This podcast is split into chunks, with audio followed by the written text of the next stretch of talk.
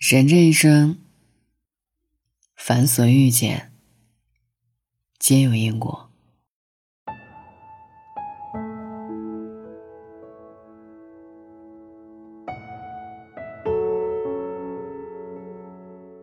我一直觉得，人生遇见的所有人都是来渡你的，在爱你的人身上学会承担，在伤害你的人身上学会释然。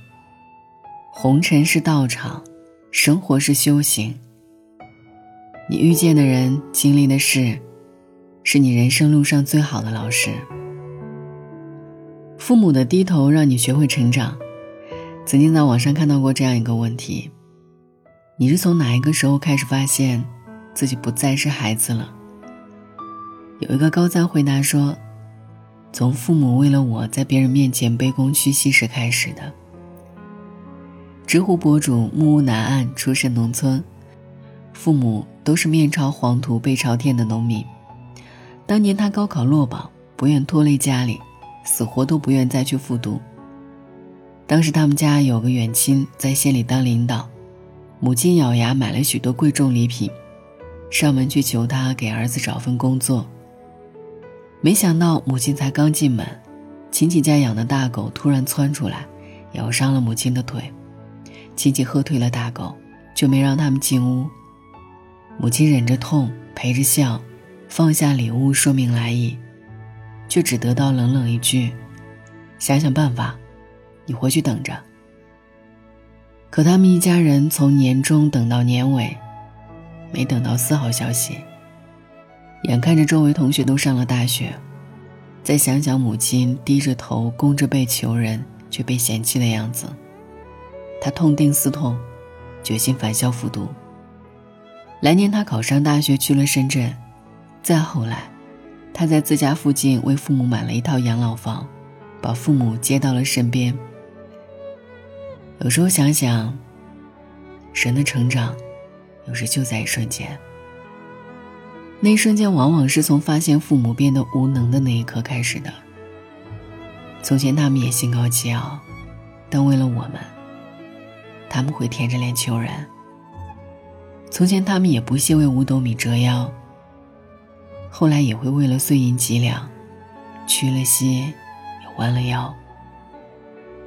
人越长大越明白，父母的低头是为了让我们抬头。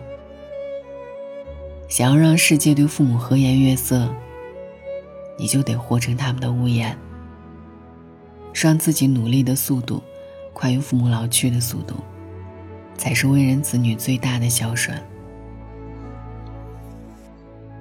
朋友的离开，让你学会了随缘。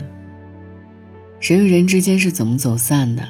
原因其实有很多：爱好不再相同，彼此不再需要，成长速度各异，都会导致离散。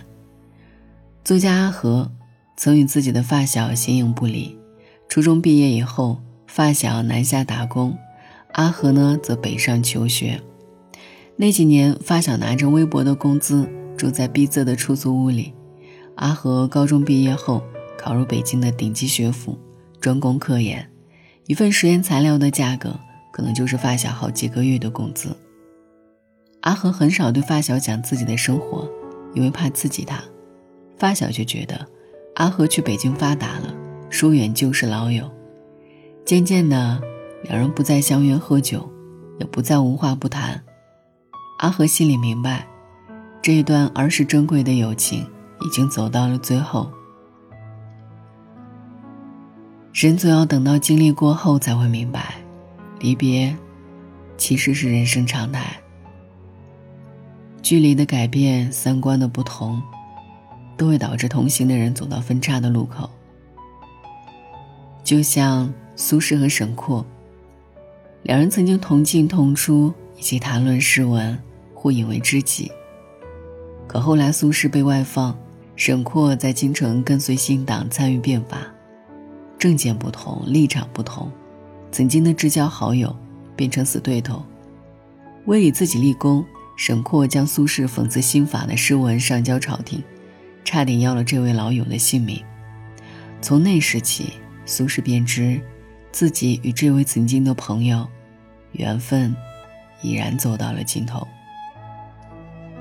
在后来新党倒台，苏轼路过润州，沈括亲自接待他，并以延州石墨相赠。苏轼也写下一篇《书沈存中石墨》来表达自己的感激，但言辞之间只有礼貌与客气，不复当初的亲密。欧阳修有誓言：“渐行渐远渐无书，水阔鱼沉何处问？”人与人的关系都是季节性的，渐行渐远，才是大多数友谊的常态。那些离开的朋友，让你学会了随缘分。缘起缘灭，自有其规律，不必感慨与介怀。缘来珍惜。缘去随意，珍惜当下，方能心平。爱人的伤害，教你学会自爱。有一位情感作家曾接到许多读者来信，不同的剧情具有相似的内核。为何在婚姻里一味忍让，让对方变得变本加厉？遭遇背叛导致亲密关系破裂，该如何自救？他说：“对于这些求助，他永远只有两个建议：第一，允许他人犯错，但不为别人的错误买单；第二，在婚姻里永远保持独立。婚姻是双向奔赴，不是一个人的付出。当付出得不到珍惜，当感情被无尽消磨，最好的做法是及时止损，而不是在死胡同里继续转圈。”电视剧《知否知否》里，舒兰带着丰厚的嫁妆，嫁给了穷得揭不开锅的孙家，可她的丈夫却从不心疼她，他把她当仆人使唤，在外面花天酒地，还用她的嫁妆纳了数房小妾。舒兰每一次退让，都只换来变本加厉的索取，她整日以泪洗面，也不敢提合理，反倒是爱憎分明的明兰。极力劝说她离开丈夫，并给她提供许多实际的援助。在明兰的帮助下，她才得以脱离苦海，避免一世做深闺怨妇。剧中有一句经典台词：“既入穷巷，就该及时掉头才是，不可等一世消磨。”我想这些话对许多人都有借鉴意义。面对错的人，不留恋余温，不在死循环里挣扎。爱时全心全意，走时毅然决然。正如三毛所讲，学会主宰自己的生活，即使孑然一身，也不算太坏的局面。不惧怕失去，在任何时候都勇敢做自己，才是难得的清醒。亲戚的势力使你学到人性。路遥曾在《平凡的世界》里。借孙少平的口说道：“小时候，我们常常把亲戚这两个字儿看得多么美好和重要。一旦长大成人，开始独立生活，我们便很快知道，亲戚关系常常是庸俗的，互相设法沾光，沾不上光就翻白眼，甚至你生活中最大的困难，也常常是亲戚们造成的。在势利眼亲戚的眼中。”所有亲戚实际上只分两种：垫脚石与绊脚石。风光时，他们赶来沾光；落魄时，他们踩你一脚。身边人的冷漠，往往比旁人的冷箭来得更让你刺痛。范进为中举前活得潦倒不堪，数落他最多的不是旁人，而是他的丈人。得知他高中。从前骂他现世报穷鬼的丈人，提了大肠与酒来道喜。从前极尽粗鄙的讽刺，变成极尽卑微的谄媚。苏秦出身农家，数次上书说秦都不成功，直至黄金散尽，衣衫褴褛，失败而归。最落魄之际，最瞧不起他的不是乡邻，而是自己的妻嫂。待他游说列国，衣锦还乡。他的嫂子亲戚出城相迎，大献殷勤。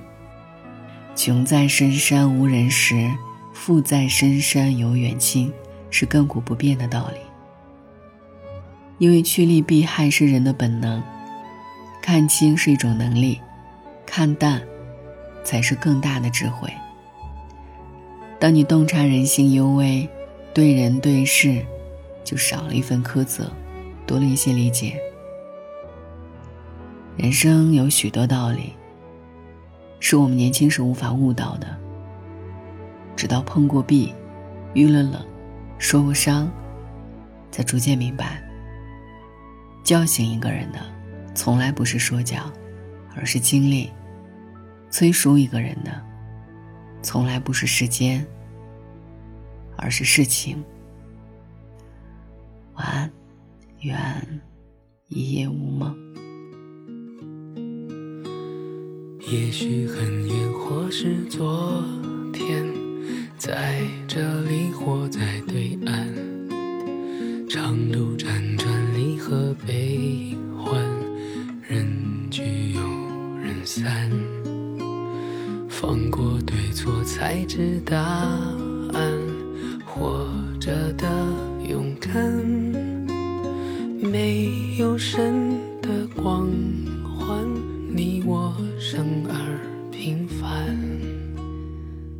心碎中认清遗憾。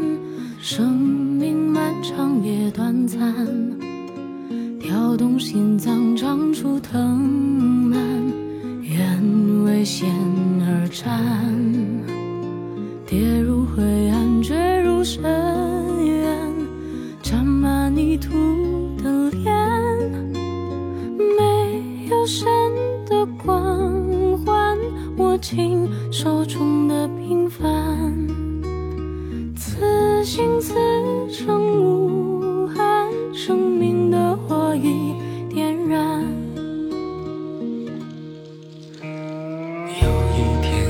许会走远，也许还能再相见。无论在人群，在天边，让我再看清你的脸。任泪水铺满了双眼，虽无言泪满面。不要神的光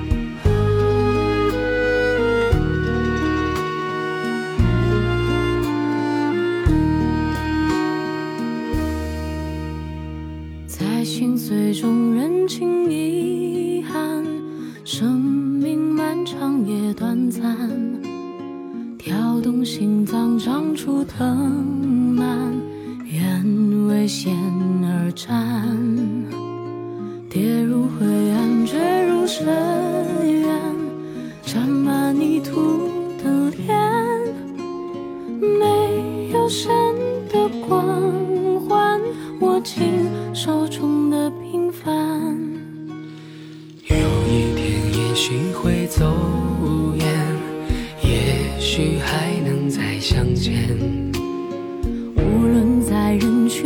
天边，让我再看清你的脸。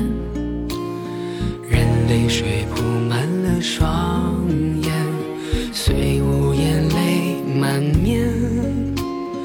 不要神的光环，只要你的平凡。此心此生无憾，生命。